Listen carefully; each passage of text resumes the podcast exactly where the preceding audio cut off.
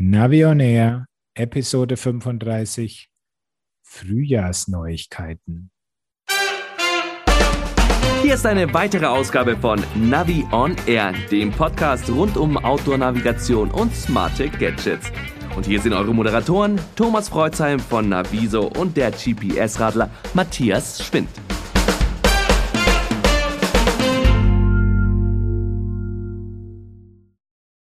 Hallo Matthias. Grüß dich, Thomas. Servus. Habt ihr auch so einen schönen blauen Himmel wie wir? Heute mal nicht, aber gestern war ich schon wieder auf einer schönen Testfahrt unterwegs und ab dem Wochenende soll es ja so richtig frühlingshaft werden und dann ist der Winter vorbei und damit doch auch Corona, oder? Ja, da hängen wir noch ein bisschen nach, aber ich glaube, das ist schon mal schön, dass wir die Thermosohlen einpacken können und äh, uns einfach jetzt so vielleicht sogar schon ohne Handschuhe aufs Fahrrad setzen können, was ich auf jeden Fall heute Nachmittag machen werde. Ja, ohne Handschuhe, so, so krass muss man das noch nicht machen. Also ich ziehe auch schon gern zum Mountainbiken meine langen Handschuhe an, schon allein um den Grip am Lenker zu erhöhen.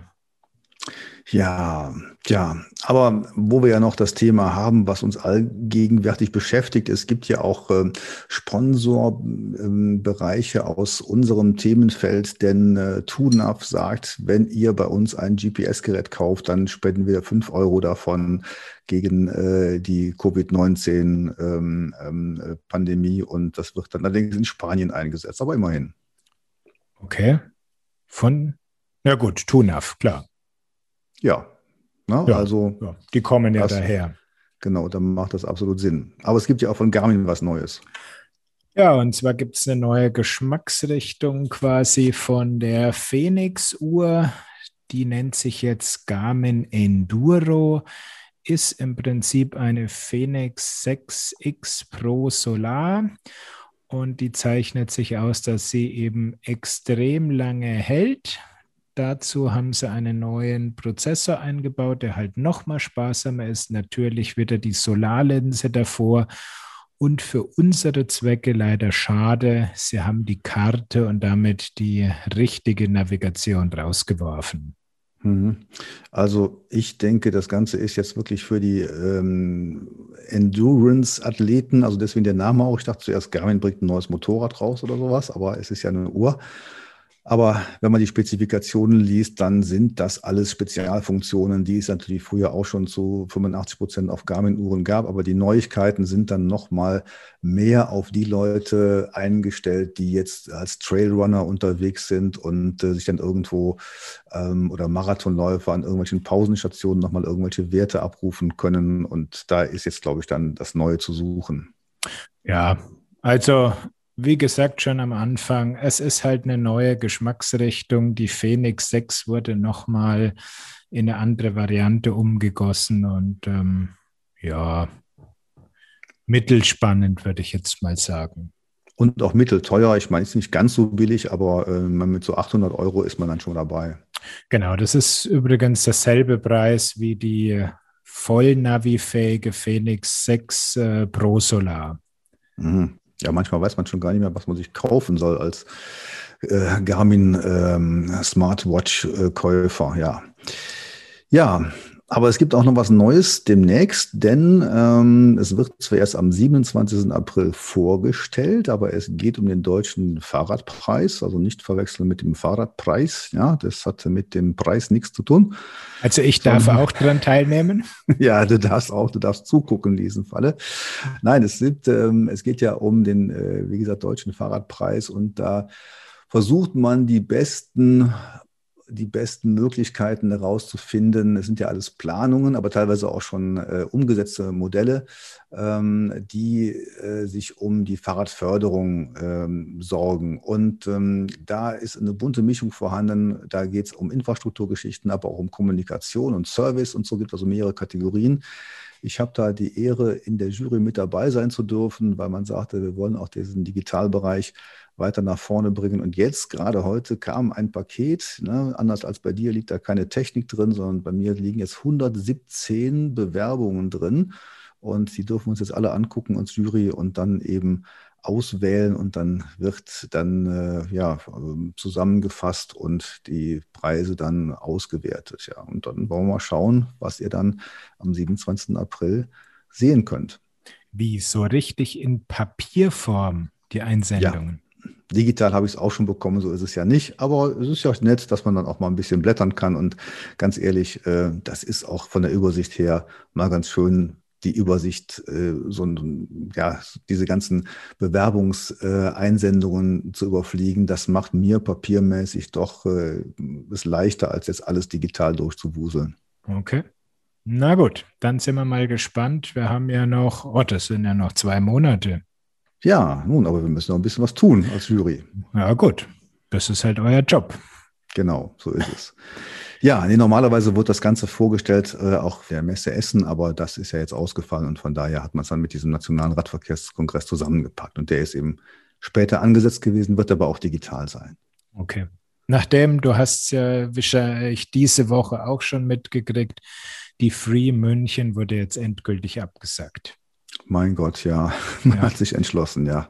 Es ist schade, wirklich. Also wir wünschen den Messen natürlich, dass er wieder stattfindet. Ich wäre auch wieder gern dabei, aber ja, kann man nur hoffen. Ne?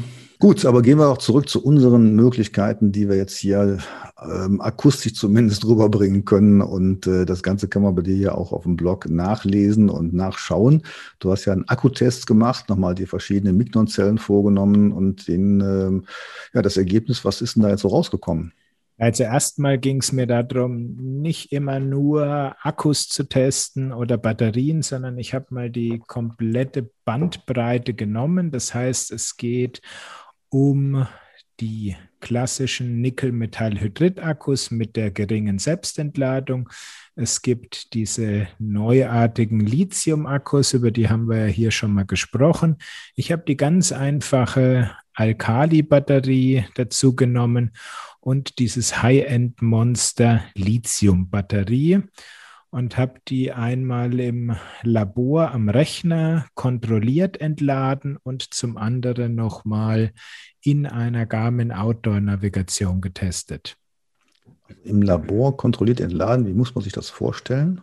Ähm, die hängt quasi an einem Stück Elektronik, was ähm, konstant 200 Milliampere aus dem Akku rauszieht und da hängt auch ein Computer dran und der zeichnet dann eben auf, wie sich der Akku bei diesem Entladestrom spannungsmäßig verhält und wie lange er eben diesen Strom abgeben kann.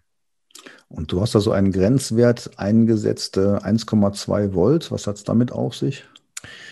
Äh, ne, bei der Entladung bin ich sogar bis auf 1 Volt runter. Das hat sich so durchgesetzt, dass die 1 Volt als Ladeschluss oder Entladeschlussspannung ist. Ähm, ich habe versucht, es auch mal im Garmin zu checken. Der schaltet schon etwas früher ab. Also der schaltet ungefähr bei 1,1 Volt ab. Mhm. Also es geht darum, wenn die Batterie sich entlädt, ab wann sagt denn das Gerät, äh, das Ding ist leer? Ne? So ist es genau, weil die Akkustandsanzeige in den Geräten, die läuft immer über die Spannungskurve. Also hat die Batterie noch viel Spannung, zeigt das Gerät viele Balken an, ist die Spannung sehr niedrig, werden eben wenig Balken angezeigt und ab einer gewissen Spannung schalten dann die Geräte einfach selbstständig aus. Und man muss auch das GPS-Gerät, wenn es geht, so wie bei Garmin, dem muss man auch sagen, welches, äh, welcher Typ von Akkus da drin liegt. So ist es, weil wenn man sich mal die Entladekurven bei mir auf dem Blog anschaut, dann erkennt man schon da deutliche Unterschiede zwischen diesen ähm, Akkus und den Batterien vor allen Dingen. Also die Akkus gehen am Anfang ähm, mal recht steil runter und dann haben sie ein sehr, sehr langes, ziemlich waagerechtes Mittelstück und am Ende kippen sie dann wieder ziemlich schnell runter. Und eine Batterie hat eine sehr viel höhere Anfangsspannung, geht dann steiler über die Laufzeit runter und ähm, ja, hat am Ende nicht mehr so den starken Spannungsabfall. Mhm. Und jetzt so vom Ergebnis her, was würdest du jetzt empfehlen? Also wer weder Kosten noch Ökogewissen schonen möchte, der kauft sich ganz dekadent nur Lithium-Batterien. Die sind sehr leicht, die sind kälteunempfindlich und halten am absolut längsten. Aber einmal genutzt, danach wandern sie in den Sondermüll. Wer ähm, ganz klassisch unterwegs sein möchte, der ist dann doch mit den äh, weißen Eneloop-Zellen wirklich hervorragend bedient. Sie haben einen guten Energiegehalt zum attraktiven Preis und auch über eine sehr lange Lebenszeit.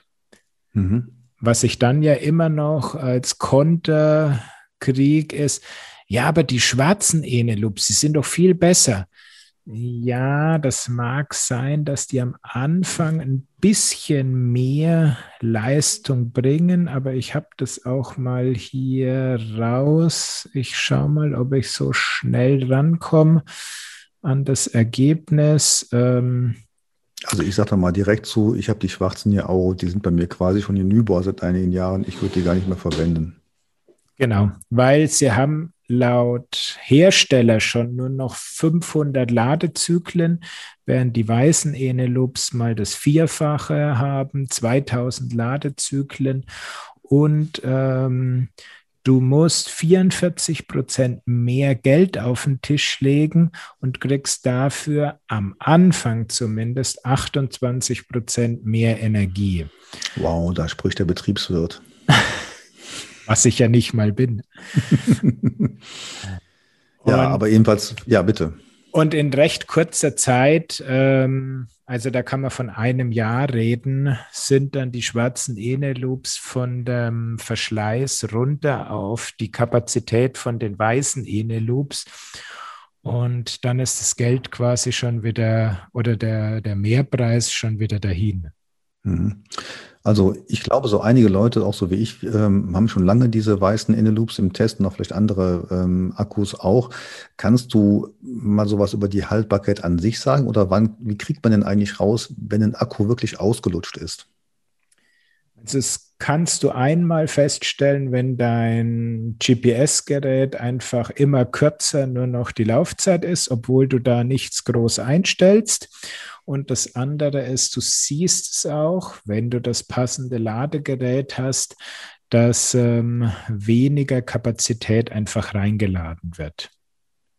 Hm, das heißt, es müsste ein Ladegerät sein mit Anzeige. Ich habe da so ein ganz so eine, so eine Vermutung, wenn ich jetzt zum Beispiel so einen Vierersatz oder einen Zweiersatz äh, Akkus nehme, die in ein normales Ladegerät auch ohne Digitalanzeige reinstecke, dann fällt mir auf, dass von diesen älteren Akkus einer plötzlich ganz schnell wieder geladen ist. Da ist dann die grüne Anzeige da. Und dann werde ich skeptisch und sage, oh, Vorsicht. Dann lasse ich den liegen und messe dann mit so einem Volt-Messgerät ja, einfach nochmal nach und stelle dann fest, der hat nur noch 80 Prozent oder sowas. Und das ist dann für mich so ein Zeichen, dass er langsam aussortiert werden muss. Kannst du sowas bestätigen? Ja, klar. Die, wobei das mit dem Messen ist, ist schwierig. Da trifft der Ingenieurspruch zu, wer misst, misst, misst. Weil das Einzige, was du mit einem Voltmeter messen kannst, ist einfach die Leerlaufspannung und die ist jetzt nicht so aussagekräftig. Aber wirklich spannend ist der Wert mit der Ladezeit. Wenn die ganz schnell äh, voll sein soll angeblich, dann passt da einfach nicht mehr viel rein, jetzt mal platt gesprochen. Und ähm, du kriegst dann auch nicht mehr viel raus. Also die ist dann am Ende ihrer Laufzeit. Ich nutze diese Seniorenbatterien dann auch gerne hier irgendwo in der Wetterstation oder in meiner Computertastatur in der drahtlosen. Da tun die noch lange ihren Dienst gut. Mhm. Jetzt hast du ja die Mignon-Akkus getestet. Vielleicht nochmal so ein Wort zu den Mikro-Akkus. Ich habe da den Eindruck, als dass die irgendwie viel sensibler noch sind. Also da habe ich viel mehr Ausfälle gehabt. Hast du da noch Erfahrungen gemacht? Ja, aber äh, ich habe nicht so viel Erfahrung, weil es sind einfach sehr viel weniger Geräte, die mit den Mikro-Akkus, also den Dreifach-A-Zellen unterwegs sind. Insofern habe ich da einfach nicht so viel Praxiserfahrungen. Das wäre was für den nächsten Test, ja. Ja, aber wer braucht denn die, die Triple A, wie das so schön heißt? Ich in meiner Maus. Okay. okay. ein, paar, ein paar Anwendungen gibt es schon natürlich nicht in unserem Bereich jetzt so direkt, aber man hat ja immer wieder Sachen dabei, wo es dann verwendet wird oder im Diktiergerät oder was auch immer. Also äh, irgendwo werden sie schon noch eingesetzt, ja. Genau. Also insofern, man kann zusammenfassen mit der Eneloop weiß, machst du nichts falsch. Was erstaunlich gut war im Test, war die, ähm, das, der Akku mit derselben Technologie von Amazon. Also die haben ja so selbst gelabelte Zellen. Der Amazon Basics 2000er, der war noch ganz gut. Und äh, bei den Batterien hat sich eigentlich außer die Silizium-Batterie gezeigt, äh, ja, die Haltbarkeit äh, ist jetzt nicht so tolle. Mhm. Also im Notfall geht's, ähm, wenn du irgendwie gar keine Möglichkeit hast, an Strom zu kommen. Aber für den Normalbetrieb würde ich dann doch auf klassische Akkus setzen, beziehungsweise ich nutze mittlerweile sehr gerne diese neumodischen Lithium-Akkus, die über USB geladen werden. Ja, das ist die neue Technologie. Dann gab es noch einen Kommentar bei dir auf der Seite, der sagte, IKEA hat äh, die günstigen Akkus da und die sind im Prinzip genauso gut wie die anderen. Kennst du die denn eigentlich auch? Ich habe sie noch äh, selber nicht im Test gehabt, diese IKEA-Teile, aber ja, das Problem bei diesen ganzen Handelsmarken, auch bei den Amazon-Zellen, ist ja, die kaufen irgendwo Millionen Stück ein, machen da einen Vertrag mit einem Batteriehersteller und wenn die Zellen geliefert sind, dann zieht halt diese Handelsmarke weiter, schreibt es quasi neu aus und schaut, welchen Hersteller kriegt sie. Und es kann halt heute sein, dass Ihnen die Firma Panasonic ein gutes Angebot macht und du hast in den Aldi oder in den IKEA-Zellen Eneloops versteckt. Und wenn die 20 Millionen bestellten Zellen weg sind, dann kriegst du halt irgendeine andere Zelle dahinter versteckt. Du weißt halt nie, was du kriegst bei diesen Handelsmarken. Tja, ja. Gut, also bei dir zum Nachschauen. Jetzt gibt es aber noch was Neues von Polar. Ja, Polar hat seinen UH1 ähm, Pulsmesser für den Arm aktualisiert, nennt sich Verity Pulsarmband. Ähm, ich finde diese Teile ganz nett, weil du hast nicht den relativ unbequemen ähm, Gurt um die Brust rumhängen, sondern du hast ein kleines Armband am Unterarm oder am Oberarm und der misst dann eben optisch deinen Puls und sendet ihn an die üblichen Verdächtigen, also Smartphone, GPS, Radcomputer und Co. Hm. Hm. Das Ganze sehen wir ja auch bei dem bei dem nächsten äh, Projekt, was wir oder Objekt, womit wir uns beschäftigen, wo ich gedacht habe, wie, wie spricht man sowas aus? Skosche Pulsarmband. Ja, und da sieht man ja auf dem Bild, dass äh, es in der Tat dann äh, um das, in dem Fall um den Unterarm befestigt wird. Äh, und wenn ich jetzt da so rumlaufe, denke ich ja, hm, weiß ich, ob das wirklich so bequem ist. Also mir macht so eine Pulsuhr eigentlich nichts aus. Oberarm das könnte ich mir auch schon vorstellen, aber so irgendwie so in der Mitte zwischen Handgelenk und, und Ellenbogen, ist das wirklich so bequem? Also da finde ich es auch nicht wirklich bequem, dieses äh, Scochet Rhythm Plus 2 Armband, das habe ich auch schon hier. Mhm. Ähm, Unterarm kann ich mich auch nicht wirklich mit anfreunden, aber am Oberarm nutze ich es wirklich sehr gerne. Mhm. Ist das wirklich genauer als am Handgelenk? Ja, es ist vor allen Dingen unempfindlicher, weil am Handgelenk ist immer die Problematik, ähm, da sind sehr viel Knochen drauf und wenn die Uhr, also Handgelenk heißt ja im Endeffekt, du sprichst von irgendeiner Smartwatch, die kann schon mal verrutschen, ist vielleicht recht locker drauf und ähm, das sind alles so Probleme und die hast du mit diesem Armband am Oberarm nicht. Die Haut ist normalerweise da etwas dünner als am Handgelenk. Es äh, ist stabiler an einem Punkt. Es verrutscht nicht. Also ich habe es getestet gegen ein boah, was war es denn? Garmin, Pulsgurt, wobei bei den Pulsgurten ist es ziemlich egal, wen du nimmst. Die sind alle sehr gut. Es waren minimale Unterschiede nur festzustellen. Aber du musst dann auch drauf schauen. Ne? Wenn ich laufe, dann will ich ja wissen, wie ist jetzt mein aktueller Pulswert. Dann musst du ja irgendein Anzeigemedium haben. Ja gut, du kannst an Smartphone schicken, du kannst an den GPS-Radcomputer schicken. Also ich war da eben dann unterwegs, hatte an dem einen Arm dieses Crochet-Armband, hatte am anderen Arm den Wahoo Ticker Fit. Das ist im Prinzip so ein Armband von Wahoo. Und um die Brust hatte ich diesen Garmin-Gurt, war es, glaube ich. Und dann hatte ich einfach drei ähm, Garmin GPS-Geräte dabei und jeder hat seinen Pulssensor aufgezeichnet und dann konnte ich die am Schluss schön die Kurven übereinander legen und vergleichen. Mhm. Also stelle ich mir sehr gut vor, wenn du dann auch noch ohne irgendwelche Trikots rumgefahren bist. Das sah bestimmt gut aus. Oh, du, das war bei minus fünf Grad. Da hast du ganz schön dicke Jacke an. Ja, also ich denke auch, das, was ich eben gesagt habe, gilt natürlich fürs Laufen. Ähm, auf dem Rad ist es, glaube ich, kein Problem, wo man die Dinger jetzt hat. Aber gerade beim Laufen kann ich gut nachvollziehen. Brustgurt ist auch da so ein bisschen doof. Aber da will ich eben sehen, welche Frequenz ich dann gerade angezeigt bekomme und so weiter. Eventuell sogar noch, äh, wo ich langlaufe. Und dann ist eigentlich nur noch die Uhr angesagt. Und wenn ich jetzt zusätzlich zur Uhr noch einen Pulsgeber irgendwo anders habe, dann ist, finde ich das wiederum oversized. Ja, und da lebe ich persönlich gerne mit der etwas höheren Ungenauigkeit von so einer Pulsuhr. Aber ich muss sagen, ich finde die eigentlich gar nicht so schlecht. Ja, bin ich also bei dir. Aber das ist wieder so eine persönliche Sache. Willst du die absolut mhm. bestmögliche Messgenauigkeit? Na gut, dann musst du sowieso den EKG-Brustgurt nutzen und den kannst du dann mit deiner Uhr koppeln. Also das ist immer ein bisschen, äh, wie es jeder eben haben möchte. Tja. Aber gut, gehen wir doch mal vom Puls an den Kopf, von den, vom Handgelenk, vom Arm an den Kopf. Und da gibt es auch was Neues von Philips. Ja, Philips hat sich ähm, wieder mal ran gemacht und hat einen Pulssensor in einen Kopfhörer integriert. Mhm.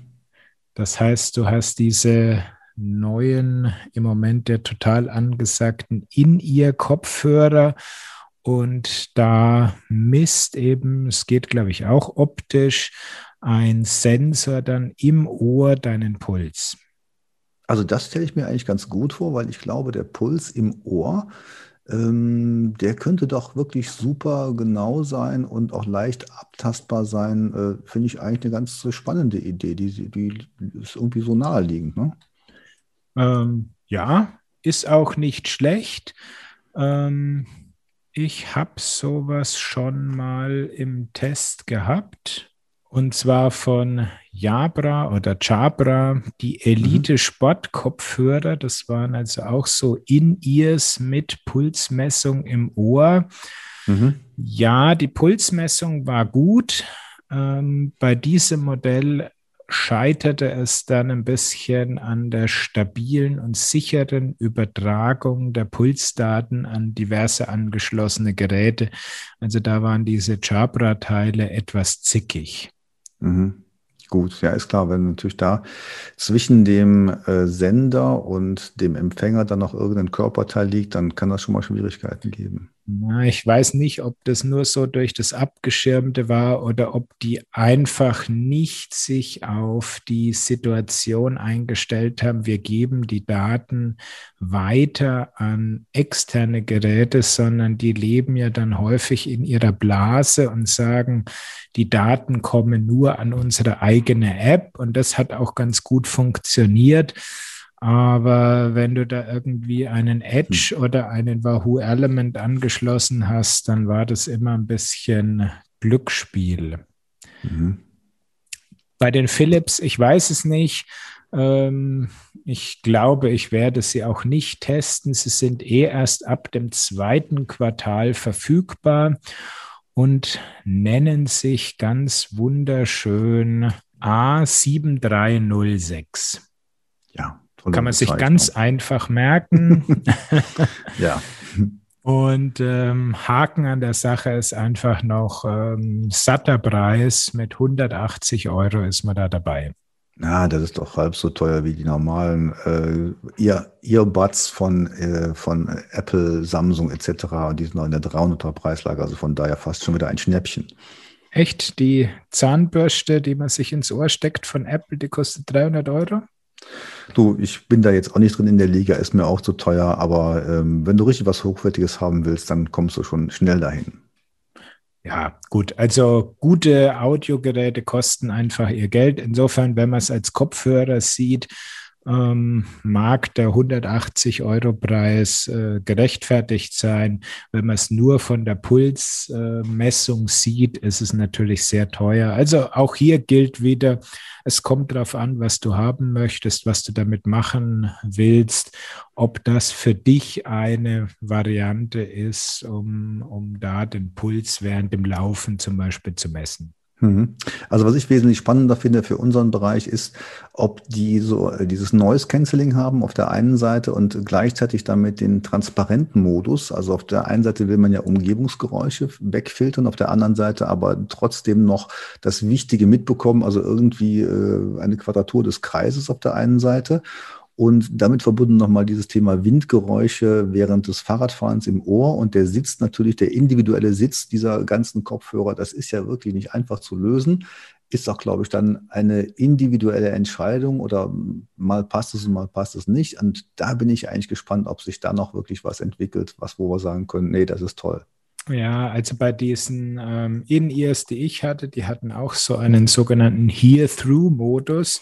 Und der war ganz grauenhaft. Ähm, wenn du mit dem Fahrrad unterwegs warst und der Wind streicht an den Ohren vorbei, dann hat er diesen, diese Windgeräusche schon fast äh, verstärkt durchgelassen. Also man ja, musste es ja. ausschalten. Es war, es war absolut unmöglich. Mhm. Und lieber normal äh, fahren. Man hat noch ein bisschen was gehört. Es war jetzt auch kein Modell mit ähm, Noise Cancelling Technologie drinnen, aber dieses Hear-Through geht gar nicht beim Fahrradfahren. Ja. Gut, ja, ich habe dann noch einen Tipp ähm, aus einer ganz anderen Szene, nämlich aus dem Thema Apps. Und ähm, man stößt ja mal immer wieder auf Sachen, die einem gar nicht so bewusst gewesen sind, obwohl es sie schon ein paar Jahre lang gibt, ähm, nicht ganz so sehr verbreitet wie jetzt Komoot oder, oder Outdoor Active oder sowas oder gar Google Maps. Aber ich habe eine App gefunden, die heißt Topo GPS. Kennst du die? Sie wurde mir schon ab und zu mal als App-Vorschlag im Google Play Store angezeigt, ja. Ja, und ich habe die mal, mir mal vorgenommen und äh, wird in kurzer was dazu schreiben, was wir dann auch als Link in den äh, in die Shownotes schreiben werden. Also Topo GPS ist eine App für iOS und für Android und die hat jetzt äh, im Gegensatz zu Kommoden Autoactive kein Portal, äh, kein Internetportal, wo ich dann planen kann, sondern es ist eine reine App, wo ich dann äh, Daten draufspielen kann und mir die, die anschauen und nachnavigieren lassen kann. Aber ich finde die insofern toll, weil es ist ähm, zunächst mal für draußen ganz wichtig, ich habe topografische Karten drauf, und zwar nicht nur diese Open Topo Map, sondern die amtliche topografische Karte von Deutschland und ein paar europäischen Ländern. Die muss ich mir zwar kaufen, kostet aber nicht so viel, 3,99 Euro sowas für Deutschland. Die App selber kostet auch 4,99 Euro, aber das ist alles neu im Rahmen, damit auch viel billiger als so ein Basispaket von Komoot beispielsweise. Aber dann habe ich Offline-Karten und habe die Möglichkeit, mir eben zum Beispiel eine GPX-Datei zuschicken zu lassen. Und das Schöne ist bei dieser App, das sind so die Feinheiten. Denn ich kann auf jeden Fall diese GPX-Dateien komplett auslesen. Also mehrere Tracks, die in so einem GPX-File drin sein können und auch Wegpunkte, was zum Beispiel Komoot nicht kann, das kann ich damit darstellen. Okay. Klingt ganz gut. Und ähm, wie schaut es mit, mit Navigation aus? Also Navigation ist eher simpel, aber da stehe ich ja auch drauf. Also Sprachansage oder Sprachausgabe, das ist da nicht vorhanden, sondern ich kriege eigentlich nur die Linie auf dem Display angezeigt und sehe meinen äh, Standort und fahre dem eigentlich hinterher. Mir okay. reicht das komplett aus. Ich kann sogar, wenn ich online bin, auch ein Routing laufen lassen für Wanderer, für Radfahrer, sogar fürs Auto und auch für Mountainbiker. Und wenn ich offline bin, das ist auch total klasse, kann ich mit dem Finger auf dem Display planen. Und das Witzige ist jetzt, man stellt sich ja vor, mit dem Finger auf das Display zu tippen, dann sehe ich ja gar nicht, wo ich genau hintippe, weil es ist ja unter meiner Fingerkuppe. Mhm. Aber diese App zeigt dann diesen Punkt, worauf ich drücke, sozusagen oberhalb des Fingers an, dass ich also genau sehe, da ist der Punkt, der ist transparent und dann sehe ich auch die Kreuzungen und Abbiegemöglichkeiten, auf die ich dann tippen will und die ich dann markiere. Okay. Äh, klingt ganz spannend, ja. Ja, ne? also ja. finde ich gut, probiere ich weiter aus und äh, wie gesagt, schreibe ich jetzt auch was drüber. Das wäre super, interessiert mich auch mal. Tja. Ja, aber du bist jetzt in ganz anderen Gefilden unterwegs und hast dir jetzt ein Senioren-E-Bike zugelegt. Naja, das klingt immer so, so despektierlich. Ähm, es ist ein City-Tiefeinsteiger. Aha, City-Tief? Tiefeinsteiger. Also Aha. Ohne Oberrohr, nur dickes Unterrohr, dass man da relativ einfach dann mit dem Fuß durch kann. Und ja, habe ich äh, über Giant bekommen als Testrad, um mir hier mal den Antrieb ist ja, Giant sagt zwar, sie haben einen eigenen Antrieb, aber dahinter steckt ein Yamaha-Motor. Und mir ging es vor allen Dingen um Connectivity. Ähm, da ist der Giant auch ganz weit vorne. Und ja, was man auf den ersten Blick schon sieht, das äh, Display ist richtig schick im Vorbau integriert. Da kriegt man also seine ganzen Fahrdaten angezeigt. Man hat sehr ergonomisch den Controller am linken Lenker montiert. Und jetzt kommt's, es ist mit Abstand das äh, beste Bike, wenn es darum geht, das Smartphone oder andere Verbraucher mit Strom zu versorgen. Nämlich, wie viel kann es? Ähm, erstens mal, es ist ganz modern und hat USB-C. Und mhm. dann kriegst du da äh, über 2 Ampere Ladestrom raus. Also 2 Ampere ist natürlich toll, aber an sich würde ich mir ja wünschen, eine ganz normale große USB-Buchse, wo ich dann mein Kabel reinstecken kann. Ja, äh, klar, weil da hat man eigentlich mehr Kabel zu Hause rumliegen. Trotzdem finde ich USB-C sehr praktisch, weil erstens sie ist kleiner, so eine vollwertige USB-Buchse in so einen Controller zu integrieren, wird immer schwierig für die Entwickler. Und das andere ist die USB-C-Buchse, die gibt es auch in wasserdicht. Aber ich brauche dann wieder ein Spezialkabel, um dann wieder an mein Smartphone ranzukommen. Ja, weil äh, USB-C vielleicht aktuell noch nicht so verbreitet ist, aber am Ende des Tages willst du ja eigentlich auch nicht dein normales Ladekabel von zu Hause am Fahrrad nutzen, schon allein, weil das viel zu lang ist und da Kabelsalat am Lenker produziert. Also im Normalfall kauft man sich dann doch irgendwie ein kurzes USB-Kabel, um nur von dem E-Bike zum Smartphone die Brücke rüberzuschlagen. Ja, und dann kannst du auch einfach eines mit USB-C-Anschluss kaufen. Hast du auch eine Sitzheizung dabei? Nein, es hat weder Sitzheizung und auch aktuell schade keine beheizten Lenkergriffe. Ja, das wäre es doch. Das wäre da wirklich super. Lenkergriffe. Ich habe so mal ein Seniorenfahrrad gesehen auf einer Messe in äh, Holland. Das ist schon x Jahre her. Und die hatten ähm, ganz stabile Außenspiegel. Die sahen also quasi so aus wie so ein Kfz-Aus- oder Motorrad-Außenspiegel mit so ganz starken Gelenken und so. Und der Sinn ist einfach, diese Räder wurden auch mal an die Wand gelehnt oder fallen mal um und ohne dass dann der Spiegel verstellt ist, konnte man die dann nutzen. Ja. Und dann natürlich wäre eine Heizung dieser Spiegelflächen auch nochmal toll. Also ich glaube, vielleicht gibt es dann doch noch so ein bisschen was, was man noch nachrüsten könnte. Ja, also die beheizten Griffe, die gibt es ja schon. Ähm, unter anderem für diese Zubehörteile hat der Bosch in seinem neuesten Motor einen 12-Volt-Ausgang direkt am Motor eingebaut, dass du die also mit äh, Strom versorgen kannst. Ja, und was ist sonst noch so seniorenhaft an dem Rad? Die Farbe so mausgrau oder sowas? Nee, ein ähm, schickes dunkelblau Metallic, leicht mattiert, also wirkt sehr edel. Ähm, ja, es ist halt die ganze äh, sehr aufrechte Sitzposition und was man sich halt so als äh, Stadtflitzer ähm, vorstellt. Mhm. Ja, klingt gut. Wird dann nochmal ausgiebig getestet bei dir.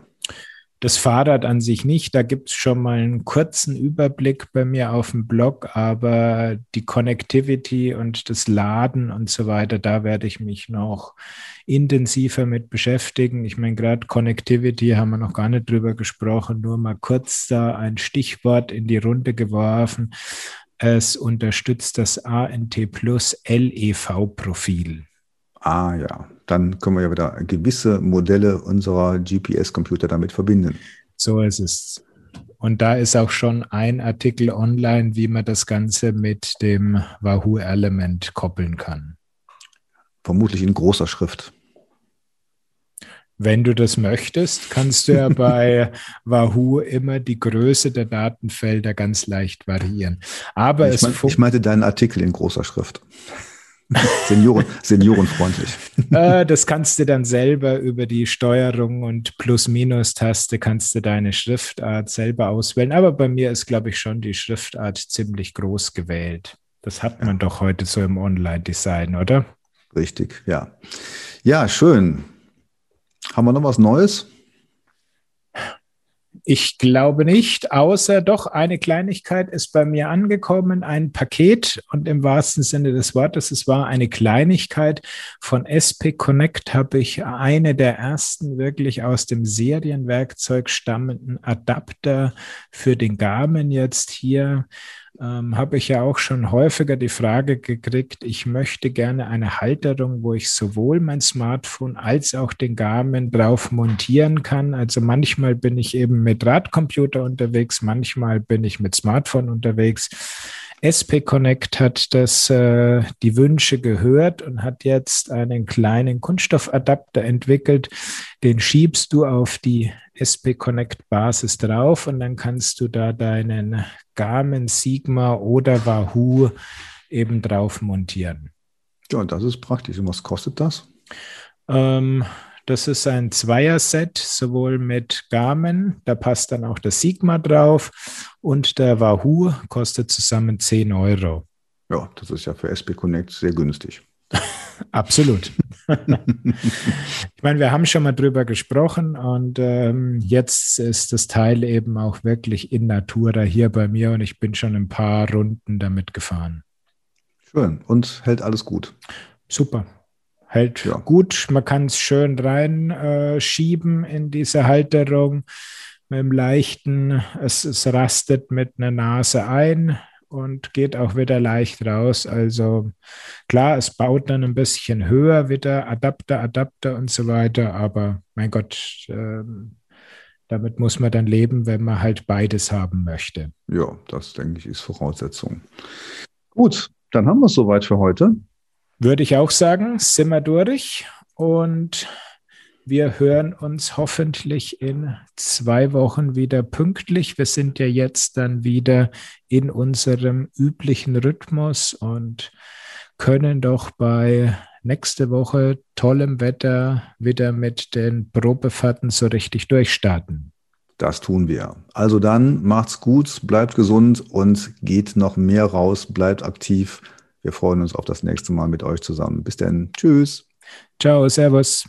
Sie haben Ihr Ziel erreicht.